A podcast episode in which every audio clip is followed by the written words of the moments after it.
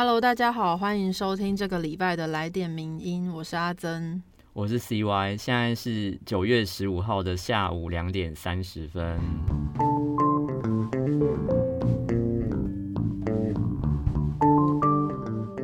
没错，最近是来到九月中，然后接下来呢，陆陆续续会有很多的影展要开跑了。那今年呢，我们其实也是有会跟一些影展合作，不管是会出一些影评文章，或者是会有一些 p a c k e t 上面的合作，所以大家如果有在关注的人，也都可以期待一下。对，因为不知道 Mina 桑就是有没有在常常看电影，然后刚好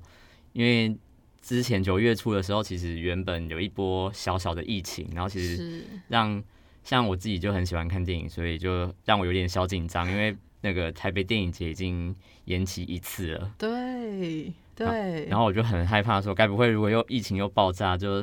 真的影展就不用办了。真的，所以也希望大家可以一起好好让疫情稳定下来，不要再爆发。好，那我们接下来呢，就来看一下这一次我们要介绍哪三篇文章的主题。第一篇是要跟大家介绍的，这个是我们的作者林运红写的。王国危机中的三柱险棋，张亚中主席和国民党的第三次清党这篇这篇文章。那这文章其实它的背景就是提到说，国民党的党主席的选举要在九月二十五号就要投票了。那在九月初，也就是四号的时候呢，国民党他们举行了辩论会。那辩论会其实就是可以展现出不同呃候选人他们的人格特质。那这一次候选人有四个人，包含有江启臣。朱立伦、卓博源跟张亚中，对，那作者林运宏就点评这几位候选人的表现，他就评论说，一第一个是素有小绿之基的江启臣，他仿佛蔡英文上身，整场低头念稿，让他不禁怀念韩国与口若悬河的这个风采。那朱立伦的部分呢？他就说，朱立伦面对质问，主席任内政绩一件都说不上来，而且他的危机解密的丑闻也都没有清楚的交代，更让人怀疑他的战斗能力。那接着他也点评了另外两个候选人，其中一个就是卓博远，那他称他为是蓝营的诗仙，然后但是呢，因为他觉得他太过于浪漫，然后是就是比较文艺一点，所以他觉得台湾其实也不是。浪漫的东欧捷克，世人治国并不是我们的光荣传统。那最后一位就是张亚中，张亚中是当初质疑伦敦政经学院究竟是不是正统大学的这一位，然后他同时也是孙文学校的总校长。那我们的作者林玉红呢，他就点评说，他凭借着坚定的理想、渊博的学识。在辩论现场总数将近六千的人气投票中，他一个人就硬生生的获得了四十七趴的支持。他说：“这种奇迹般逆转胜，正是国民党最需要的强心针。”所以看得出来，就是林运宏他其实，在四个候选人当中，他最支持的就是张亚中啊。嗯，对。那他就讲说，这个就是张亚中，他其实有一些他自己的政见嘛，包含说他上任之后呢，他会清理李登辉的遗毒。然后废除台独课纲，然后他要帮助青年学生重新认识二二八，这样。那像，嗯，对，其实对林运宏来讲，这对他来说是一个很像第三次清党。那前面其实表示就是有两次清党，一次是先总统蒋公在风雨飘摇当中呢，他就是要摆除那些可能有渗透的间谍，然后去巩固他北伐的情势。对，那第二次清党呢，就是民国七十八年，赵少康他想要继承蒋公的遗志，成立了这个新国民党连线，和忠诚堪虑的本土派就一起就是进入了一个艰苦斗争的状况。但是当时呢，他们因为人数悬殊，所以这个二次的清党就是失败了。那国民党也在这个民主化之后，声势就越来越没下愈况。所以继蒋公，然后跟赵少康之后。张亚中他会不会有机会第三次清党成功呢？那比方说，像对于，因为像对蓝营支持者来讲，现在台湾的社会其实已经陷入了很大程度的世代不正义。那这种世代不正义指的就是像他们就会觉得年轻人很多都是天然毒，然后他们都没有在认真工作啊，然后都在耍废。像就是很多像明年堂编辑会被常常讲说我们是一一四五零啊，其实明明就没有领一四五零，还有被硬要被贴标签，没领钱的做义工啦。对，然后还讲说什么是享享尽清闲的草莓族啦。就是觉得好像就是跟嗯老老年人相比，好像就差很多。嗯。而且与此同时呢，这个心怀党国的中老世代，他们相对于我们这些草莓族而言呢，他们是继续背负着这个营运财富还有管理地产的重责大任。退休之后依旧是忙碌不已，就是退休之后还是有非常多的生产力去做非常多的事情。所以对林运宏来讲，就是高龄化就是国民党他最最庞大的资产，因为只要国民党越老，那么他们就可以借由这些财富来解决目前财源不足的问题。而且呢，因为未来的趋势就是已经是少子化，所以人所以年轻人会越来越少。那这样呢，推论下来呢，以后就是老人的天下，所以国民党就会东山再起。对，这就是呃，我们的作者林运宏他在看了这一次的这个辩论会之后所产生的一些感想。那不知道大家听到现在。觉得怎么样？大家有发现这是一篇非常认真的反串文吗？其实这一篇文章好像在脸书上面抛出来的时候，其实回响还蛮大的。对啊，我们当初还想说，怕呃大家可能没有看出它里面的一些蹊跷，然后太认真的去讨论一些其实应该要往反方向去思考的一些问题。但意外的，脸书上的这些网友都是有算是有看出这篇文章到底想要怎样。对，因为其实连。因为其实名人堂的读者的客群其实蛮多元的，那在不同的社群平台上面都会触及到不同年龄层。那我其实当当时在看这篇文章的时候，有有点担心反串文到底能不能把它。刊登在就是比较严肃的一些公共平台上面，是，但是目目前这样看来算是蛮成功，而且我觉得也是一个有趣的尝试，搞不好未来如果有机会也是可以多多试试看这种方式，而且尤其是像这样子的政治文，用反串文，而且是评论的方式刊登，然后又刊登在 UDN 名人堂，我觉得我自己认为，如果我是一个客观的读者，会觉得是一个蛮有趣的。事情实际上，他如果用就是用另外一种角度去读的话，其实它是一个警惕跟警告啦。就是说，你不一定要用一个好像什么东西都要这么严肃的看待，可是他又不会失去那种幽默诙谐，然后就是嗯消遣你的那种方式。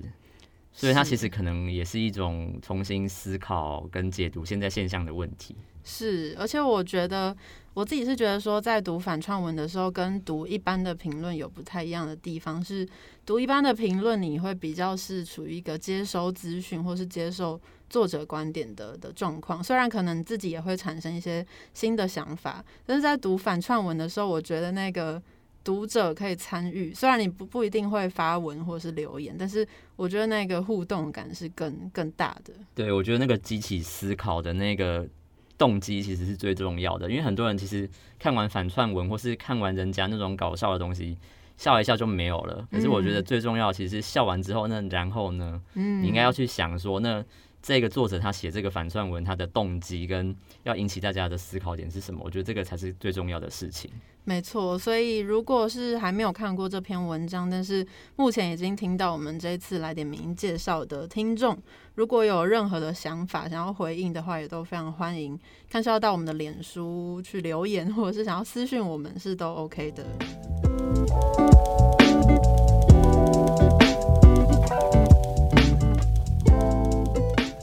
第二篇文章，我们选择的是徐子轩的文章，也就是他谈到。呃，九月十号丹麦正式解封是正确的决定吗？对，就是九月十号的时候，其实就是丹麦他们解封了。那这个呢，其实跟七月十九号的时候英国的自由日是意义相仿的。他们采取的解封的这个方式都是用渐进式的方式，也就是说，丹麦他们八月中的时候，政府就宣布说取消大众交通工具要一公尺的这个社交距离的这个规定，而且也同时就是跟他们说不用再戴口罩了。那到了九月初的时候呢，夜总会还有酒吧等等的夜生活场合也都是重新开放的。那到了九月十号之后，就是这个解封的时候，无论你们要出入呃哪些地方，甚至是要大规模的人群聚集，都是不用特别去检查他们的疫苗接种记录的。不过这样子的解封权限，它其实只有限制在丹麦国内，所以你只要完全的接种两剂疫苗，就可以进入丹麦。那但是如果有特定的条件的话，比方他们有划分成绿区、黄区、橙区，甚至还有红区。那比方说他，如果你是被规划在红区的话，就要再隔离十天。但是因为目前国际的协议，所以其实丹麦人民坐飞机啊，或者是在机场还是要戴口罩的。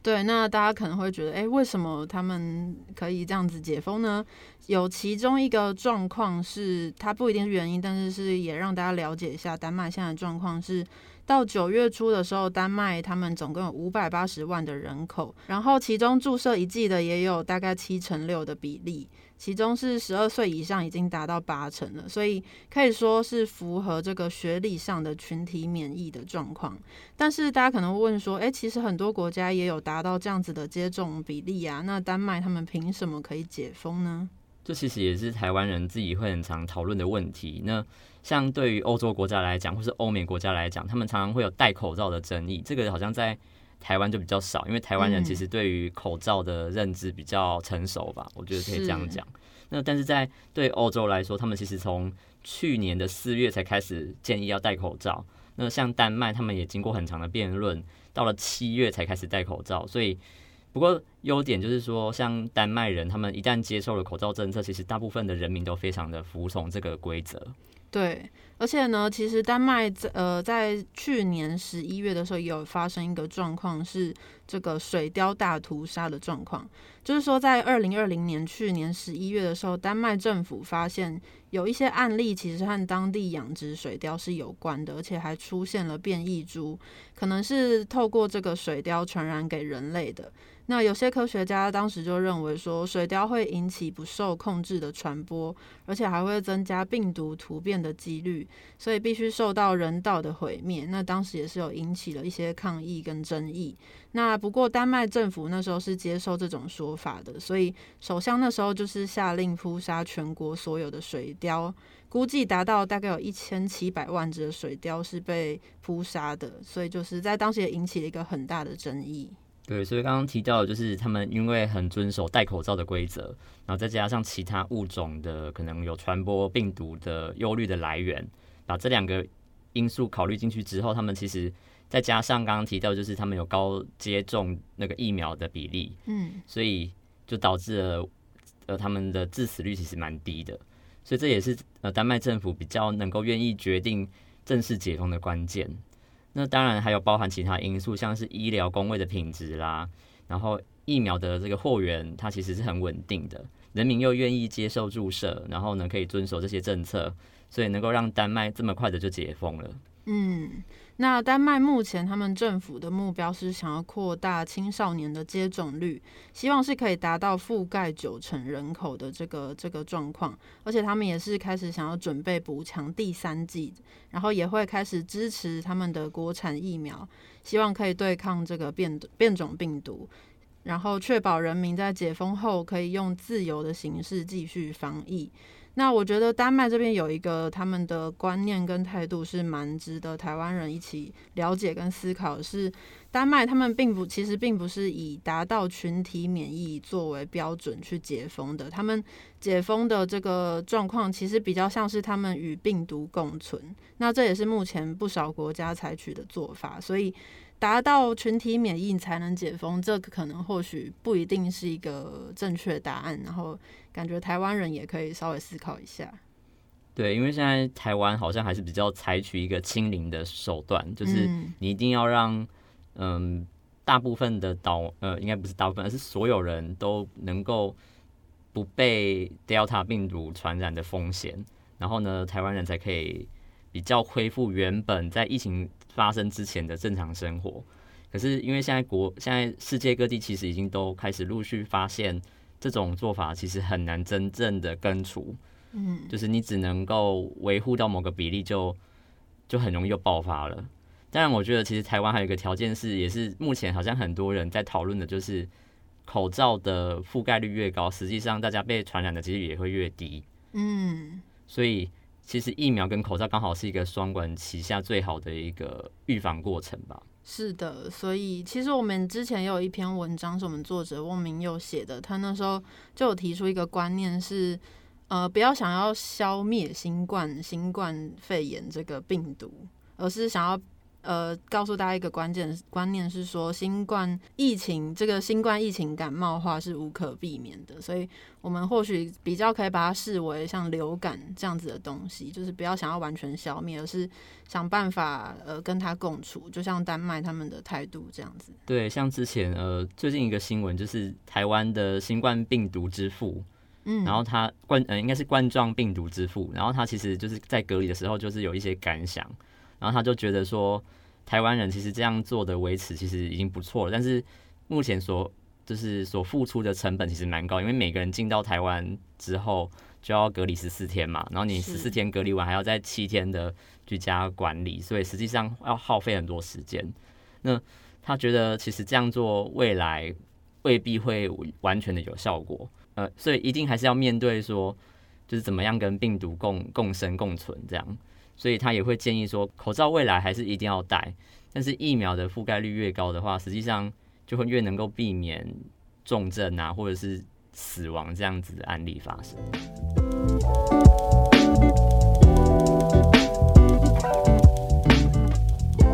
那今天第三篇文章要跟大家介绍的这篇是法律白话文运动的作者吴俊志写的。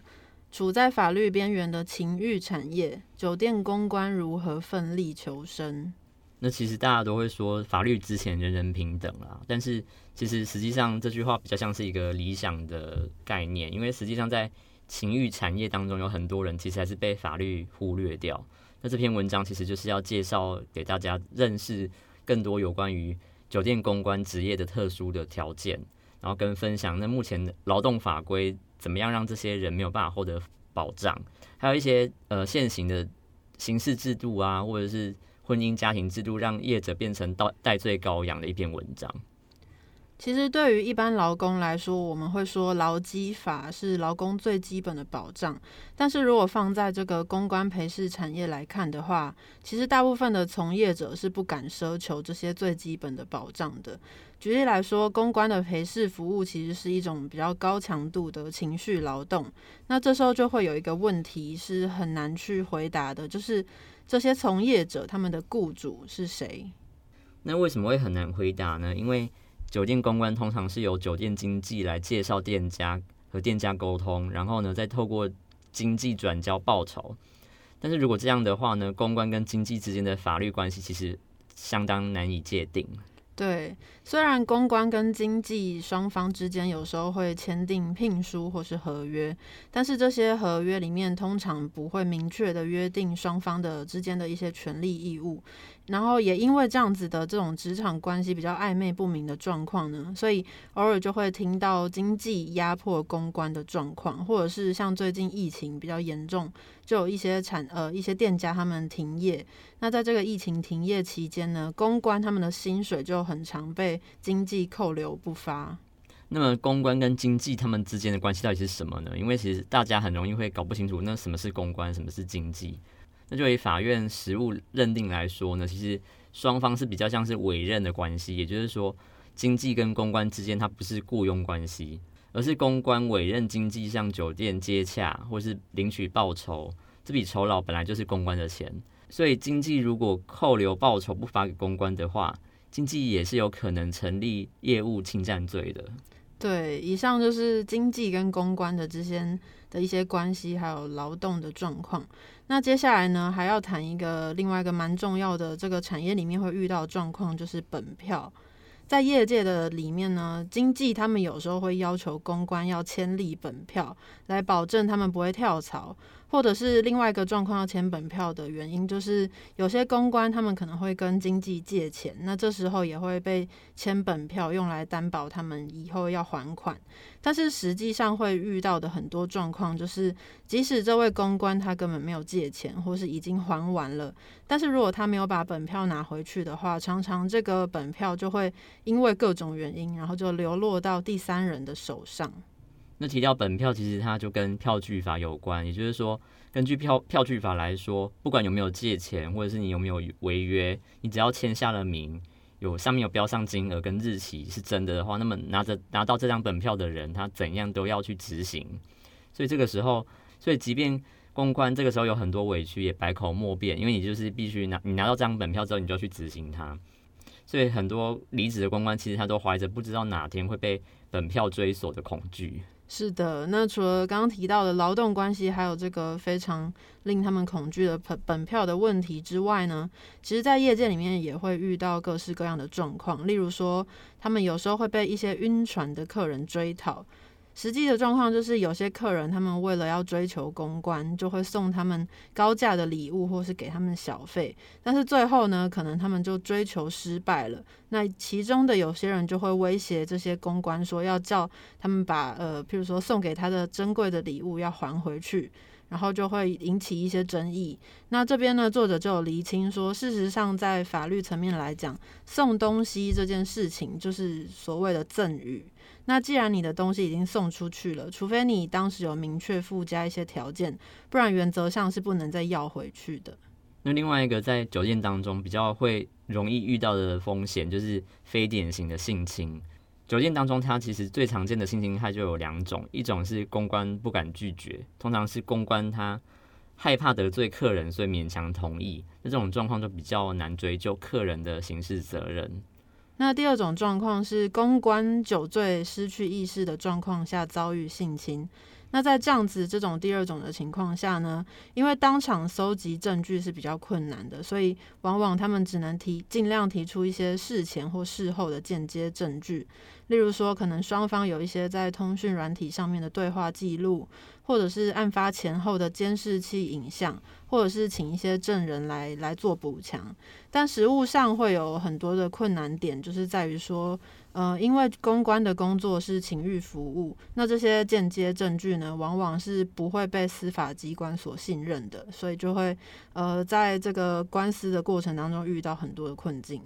对，那像除了上面提到这些状况。还有其他至今还有待关注跟改善的状况，比方说被客人的配偶提告啊，或者是像呃，比方说像通奸罪，已经虽然已经在二零二零年已经宣告违宪了，但是公关依然会遇到客人的配偶要主张，会主张说他的配偶权受到侵害，所以会出现一些民事上的问题。呃，除了这个以外呢，还有一个无解的就是性交易的专区。没错，就是刚我们提到了蛮多问题，其实都是呃现在呃情欲产业里面会遇到的，完全都还没有被正视跟解决的状况。那作者他就有说，情欲产业并不会因为社会蒙上眼、塞住耳、闭口不谈就不存在，所以他也在这篇文章呼吁社会跟政府说要。尽尽量尽快的去检讨现行的劳动法规，其实是无法完整保障情欲产业的处境的。而且，他也希望政府可以针对性交易制定一个专法，让这些性工作者有一个合法的职业的途径。那像台北娱乐公关经济职业工会呢，它也陆续的针对公关的陪带或是网络平台等等，提出明确规范的双方义务，然后来保障劳动权益的合约范本。就是希望相关的从业人员呢，不再是法律保障的化外之名。没错，以上就是这篇关于呃法律白话文运动他们写的关于情欲产业在法律上面遇到的一个被边缘化的问题。那